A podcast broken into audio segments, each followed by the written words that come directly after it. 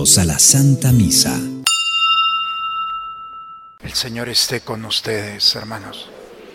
Proclamación del Santo Evangelio según San Juan. En aquel tiempo, cuando Jesús estaba a la mesa con sus discípulos, se conmovió profundamente y declaró, yo les aseguro que uno de ustedes me va a entregar. Los discípulos se miraron perplejos unos a otros porque no sabían de quién hablaba. Uno de ellos, al que Jesús tanto amaba, se hallaba reclinado a su derecha. Simón Pedro le hizo una seña y le preguntó, ¿de quién lo dice? Entonces él, apoyándose en el pecho de Jesús, le preguntó, Señor, ¿quién es? Le contestó Jesús, aquel a quien yo le dé este trozo de pan que voy a mojar. Mojó el pan y se lo dio a Judas, hijo de Simón el Iscariote, y tras el bocado entró en él Satanás. Jesús le dijo entonces a Judas, lo que tienes que hacer, hazlo pronto. Pero ninguno de los comensales entendió a qué se refería. Algunos supusieron que como Judas tenía a su cargo la bolsa, Jesús le había encomendado comprar lo necesario para la fiesta o dar algo a los pobres. Judas puede tomar el bocado. Salió inmediatamente. Era de noche. Una vez que Judas se fue, Jesús dijo, ahora ha sido glorificado el Hijo del Hombre y Dios ha sido glorificado en él. Si Dios ha sido glorificado en él, también Dios lo glorificará en sí mismo y pronto lo glorificará. Hijitos, todavía estaré un poco con ustedes. Me buscarán, pero como les dije a los judíos, así se lo digo a ustedes ahora. A donde yo voy ustedes no pueden ir. Simón Pedro le dijo, Señor, ¿a dónde vas? Jesús le respondió, a donde yo voy no me puedes seguir ahora, pero me seguirás más tarde. Pedro replicó, Señor, ¿por qué no puedo seguirte ahora? Yo daré mi vida por ti. Jesús le contestó, ¿con qué darás tu vida por mí? Yo te aseguro que no cantará el gallo antes de que me hayas negado tres veces. Palabra del Señor. Las lecturas del día de hoy, hermanos, nos presentan el drama que nos ha acompañado como seres humanos. Por una parte, el cansancio de querer hacer las cosas bien y no poder, aun cuando en nuestras intenciones sea ser los mejores, ser prudentes, ser cuidadosos. Nuestra naturaleza en algunos momentos nos permite experimentar la debilidad, nos permite encontrar en nuestra vida cotidiana espacios en los cuales nos desconcierta la vida. En algunos momentos, quizá algunos podemos hasta querer cerrar los ojos y no abrirlos. En ocasiones puede pasar esto, realidades humanas que han estado presentes en aquellos que ya han pasado por esta vida y hoy también nosotros. En vano me he cansado, hemos escuchado en la primera lectura. Inútilmente he gastado mis fuerzas. El mismo profeta Isaías es uno de ellos. Está agotado y cansado de todo lo que ha vivido, de las cosas buenas, pero también de aquellas que no lo han sido. Parece que nada tiene sentido, pero mi causa estaba en las manos de Dios. En el momento en el que me abandoné a Dios, encontré lo que este mundo no me ha ofrecido ni me va a ofrecer. Él es mi recompensa, en Él lo encuentro todo. El Evangelio el día de hoy nos habla cómo Jesús está en la última cena, es el escenario. Están los apóstoles, por supuesto está Juan a un lado de él, recostado, muy cercano a su pecho está Judas, quien lo va a traicionar, está Pedro, que también lo va a traicionar. Y el escenario ya lo sabemos. El escenario es que Judas se levanta y va a traicionar al Señor. Y el mismo Pedro le dice, Señor, yo te aseguro que voy a estar contigo en todo momento. Yo daré mi vida por ti. Pedro, antes de que cante el gallo, me habrás negado tres veces. La diferencia entre Judas Iscariote y Pedro es muy, es muy dolorosa, pero también es muy esperanzadora. Jesús permitió que los dos vivieran la traición, pero uno regresó a pedir perdón y el otro no regresó, se quedó con su dolor. Jesús hubiera podido perdonar totalmente a Judas Iscariote, pero le faltó humildad para decir, me equivoqué. Esa humildad que Pedro reconoció con lágrimas en los ojos y regresa y encuentra en su pecado la caricia de la compasión y de la misericordia de Dios que lo vuelve a restaurar. Hermanos, hemos llegado ya a la puerta de la Semana Santa, de los días santos. Estamos ya por entrar en el misterio de la pasión, muerte y resurrección. Y quizá algunos de nosotros llegamos como el profeta Isaías o como el mismo Pedro, llegamos a los pies diciéndole, Señor, estoy cansado, estoy agobiado, no puedo. Mis pecados, mis debilidades, las miserias, todas estas realidades que me alejan de ti, lo único que me ha permitido regresar a ti para encontrar una migaja de amor, de compasión y de misericordia. Y entonces, hermanos, nos daremos cuenta que nuestro cansancio crónico tiene un medicamento para ser restablecido, que es la mirada del Señor.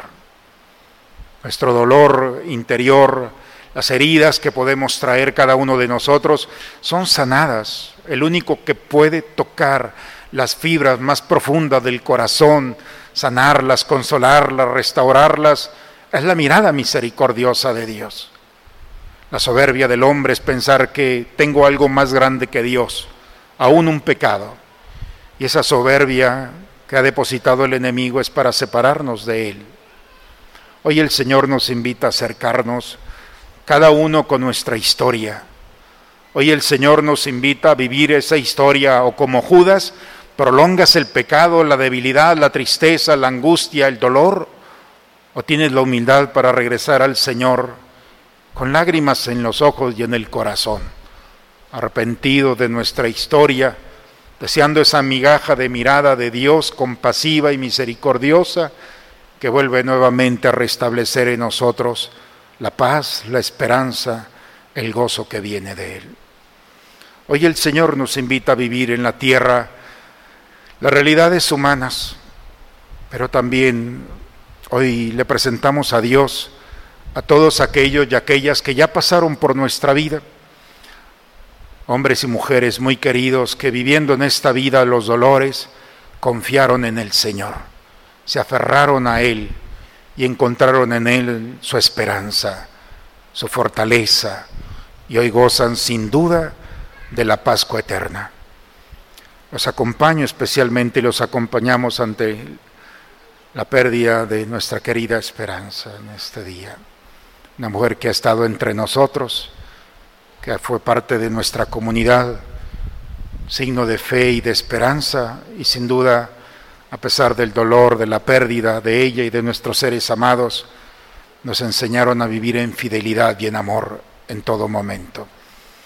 Ese es el legado y el testimonio, porque eso nos permite decirle a Dios gracias dentro del dolor. Gracias por haberlos tenido, por haberla tenido. Que la esperanza, hermanos, en el Señor sea siempre un signo para volver a Él en todo momento. Y qué mejor ahora, ante la pérdida de un ser querido, ante nuestra propia historia, entremos a estos tres días sagrados para encontrar en la muerte de Jesucristo nuestra muerte, la muerte al pecado, y encontrar en su resurrección también la participación en el gozo y la gloria de Dios que nos ofrece. En el nombre del Padre, del Hijo y del Espíritu Santo. Amén. Concédenos, Dios Todopoderoso, creer y sentir profundamente que por la muerte temporal de tu Hijo, proclamada en estos santos misterios, tú nos has dado la vida eterna por Cristo nuestro Señor. El Señor esté con ustedes, hermanos. La bendición de Dios Todopoderoso, Padre, Hijo y Espíritu Santo, descienda sobre ustedes, sobre sus familias y permanezca siempre. Bueno, hermanos, en todo momento de nuestra vida, volver al Señor es proclamar desde lo más profundo del corazón las palabras que nos regala el profeta Isaías. En vano me he cansado, cuando en el Señor encontré todo. Ojalá, hermanos, que el día de hoy, después de una vida, arreglemos este asunto de la mejor manera, siendo humildes para decirle al Señor, en vano me he cansado.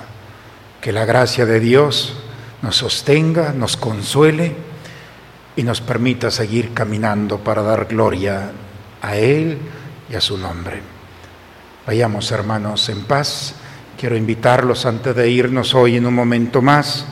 A las 7 de la tarde empezaremos 24 horas con el Señor expuesto, el Santísimo expuesto. Ojalá que a lo largo de esta noche estar abierto el templo. No prolonguemos nuestra historia sin Él. Es un buen momento para perder el tiempo, quien lo dice, pero ganar la eternidad. Ojalá que en unos momentos de silencio ante el Señor arreglemos los asuntos que no hemos podido hacerlo. Los invito a partir de las 7 de la tarde hasta el día de mañana, miércoles a las cinco y media, se va a reservar porque tendremos la misa de 6 de la tarde. Una invitación que no se las hago yo, Él la está haciendo. Vayamos hermanos a dar testimonio de este encuentro, la misa ha terminado.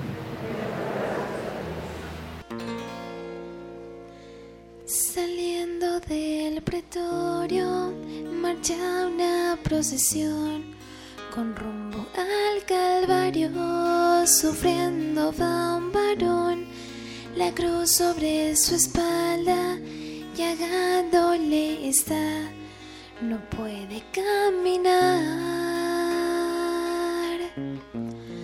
no puede dar un paso y cae por el camino. Recibe un latigazo sobre su cuerpo herido, no puede avanzar, se escucha solo un grito, levántate maldito, no, no puede ser maldito aquel que en su dolor exclama con un grito, Perdónale, Señor, perdónale sus faltas. No mires su actuación, de ellos ten compasión. Se tengo de un amigo, se tengo de un amor, se tengo de un humano que sienta compasión, que acepte esta sangre que derramando estoy por su salvación.